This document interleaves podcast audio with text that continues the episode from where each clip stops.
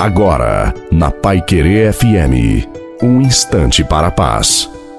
Boa noite a você, boa noite também à sua família. Coloque a água para ser abençoada no final da nossa reflexão.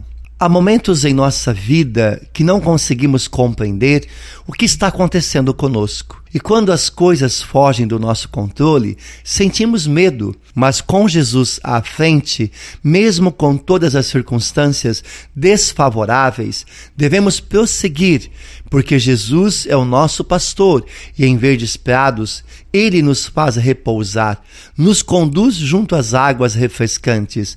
Não podemos permitir que os problemas venham a ser o centro de nossas vidas. O centro da nossa vida é o amor de Deus. Jesus nos avisou e disse que no mundo teremos aflições, mas ele também disse: coragem, eu venci o mundo e você também vai vencer.